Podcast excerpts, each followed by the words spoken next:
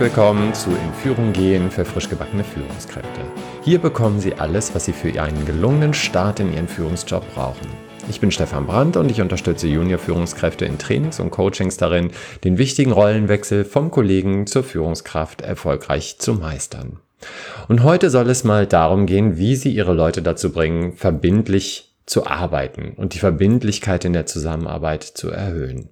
Denn wenn Sie als Führungskraft mit Ihren Leuten wirklich erfolgreich arbeiten wollen, dann ist es unabdingbar, dass Sie die Verbindlichkeit in der Zusammenarbeit erhöhen und damit eben auch rasant die Schlagkraft in Ihrer Zusammenarbeit verbessern.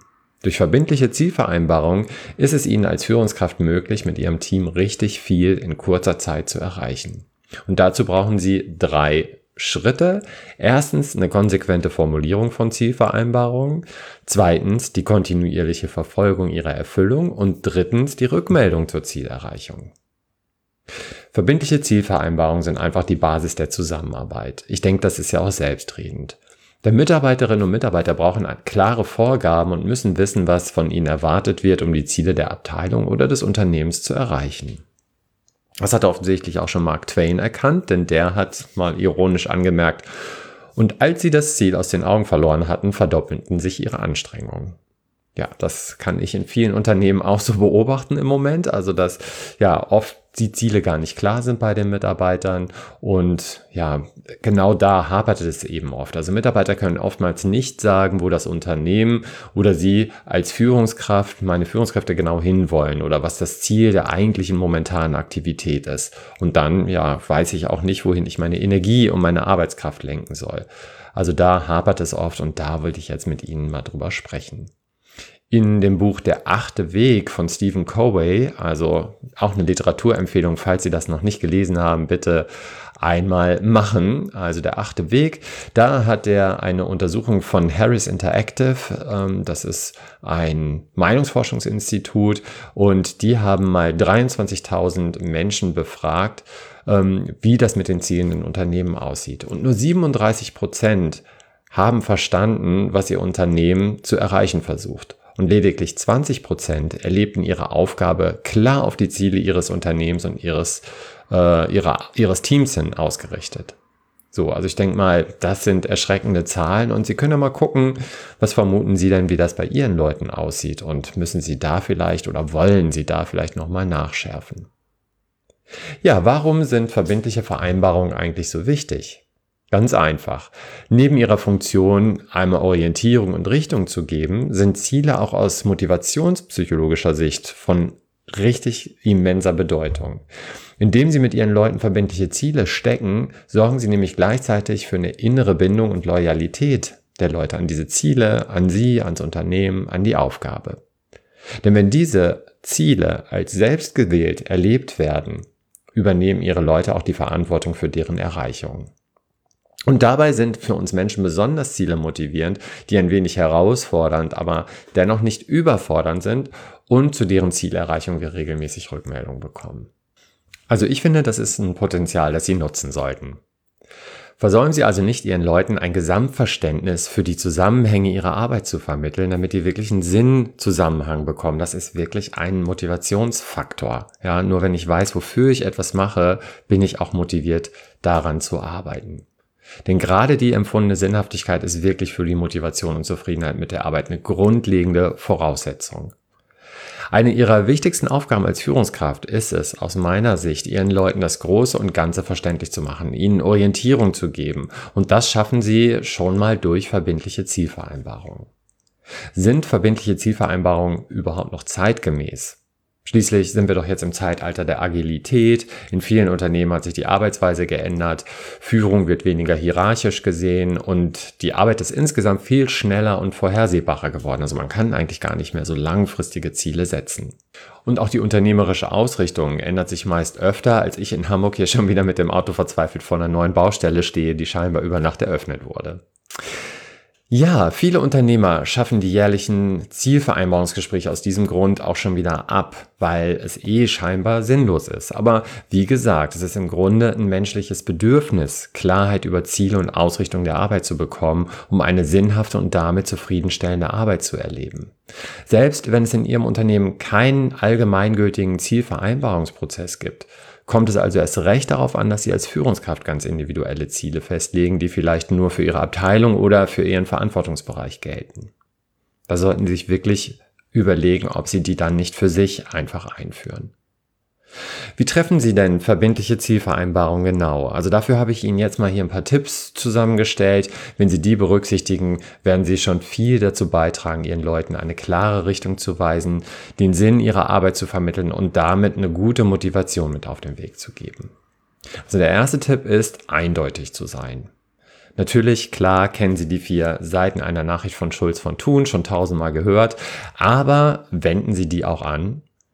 Mal ganz ehrlich, ich glaube, viele, also meine Erfahrung in Seminaren, man hat schon tausendmal gehört, aber man wendet es eben nicht an.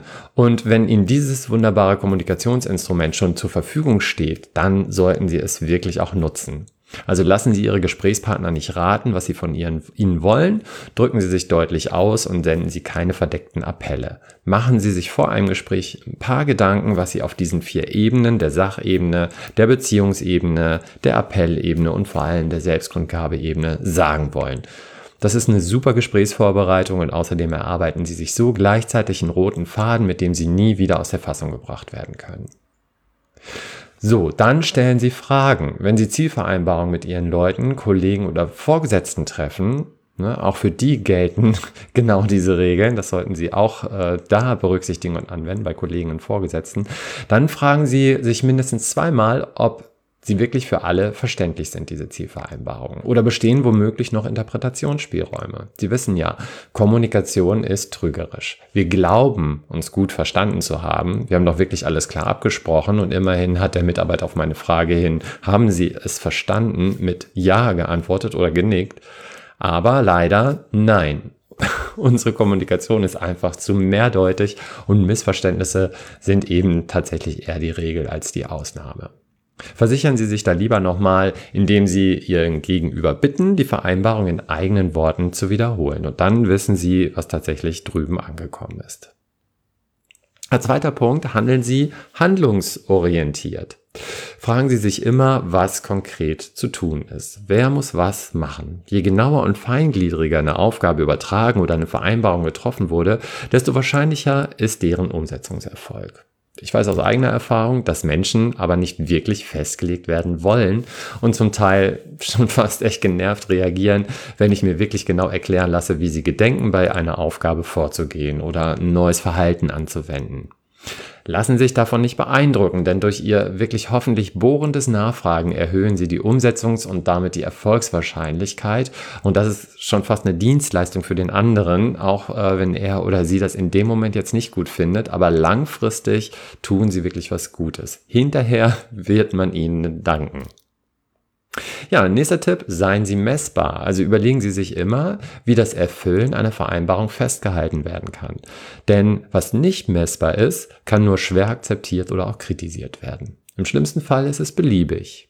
Ziele wie Kundenzufriedenheit erhöhen oder du musst freundlicher sein, sind nur sinnvoll und motivierend, wenn ihr Gegenüber weiß, wie sie oder er diese Vereinbarung misst. Also zum Beispiel, indem die Vereinbarung getroffen wird, bei der nächsten Kundenumfrage beim Punkt Zufriedenheit um eine Note besser abzuschneiden. Daher wichtig, machen Sie Vorgaben, die kontrollierbar sind. Noch ein wichtiger Punkt, seien Sie nutzenorientiert. Eine ehrliche Zustimmung zu einer Vereinbarung erhalten Sie von anderen meist leichter, wenn diese den Nutzen verstehen und klar ist, was Sie von einer Zielvereinbarung haben oder Zielerreichung haben. Fragen Sie sich also immer, wem eine Zielvereinbarung Nutzen bringt. Dabei ist es umso besser, je näher der Nutzen an mir dran ist.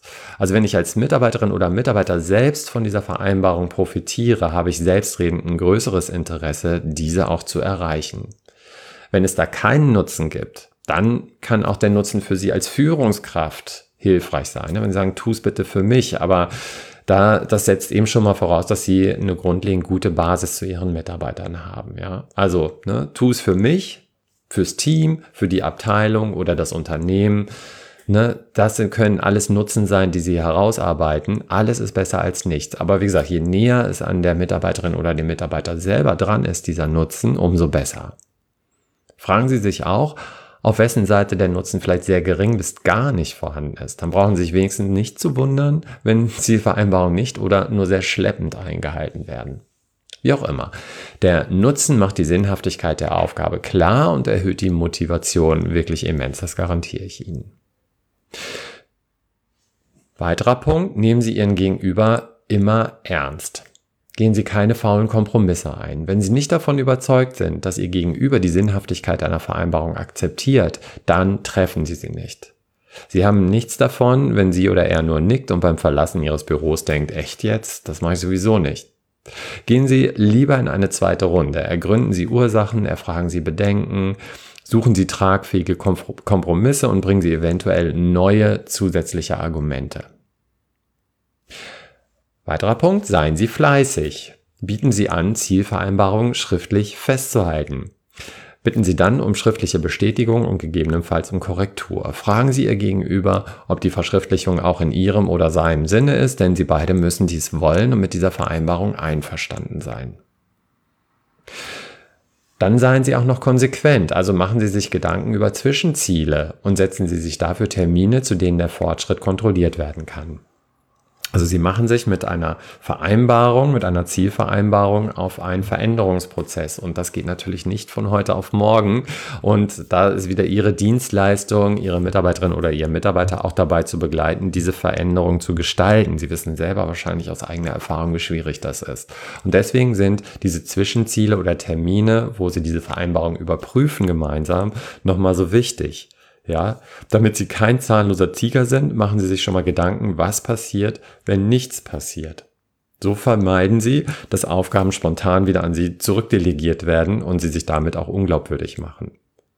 Schaffen Sie auf keinen Fall Präzedenzfälle, die zeigen, dass man schlussendlich sich doch nicht zu 100% an Zielvereinbarungen mit Ihnen halten muss. Ja, also dass Sie da aufpassen, Aufgaben nicht wieder zurückzunehmen. Besprechen Sie dann lieber, wo die Hürden sind, warum das bisher nicht funktioniert hat, wo die Schwierigkeiten liegen, erkunden Sie das gemeinsam, aber nehmen Sie Aufgaben nicht wieder zurück. Sie haben sich das vorher gut überlegt, warum Sie dieses Ziel mit Ihrer Mitarbeiterin oder dem, dem Mitarbeiter setzen.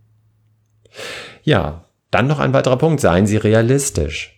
Es gibt häufig Absprachen, die von Faktoren abhängen, auf die keiner der Beteiligten einen Einfluss hat und dann ungültig werden oder nicht eingehalten werden können. Manchmal sticht Ober einfach unter, ein anderes Mal ändern sich fundamentale Rahmenbedingungen. Dennoch, wird eine Vereinbarung ungültig, dann besprechen Sie das gemeinsam und begründen Sie den Hintergrund. Fordern Sie dies auch von anderen ein. Und seien Sie ein Vorbild.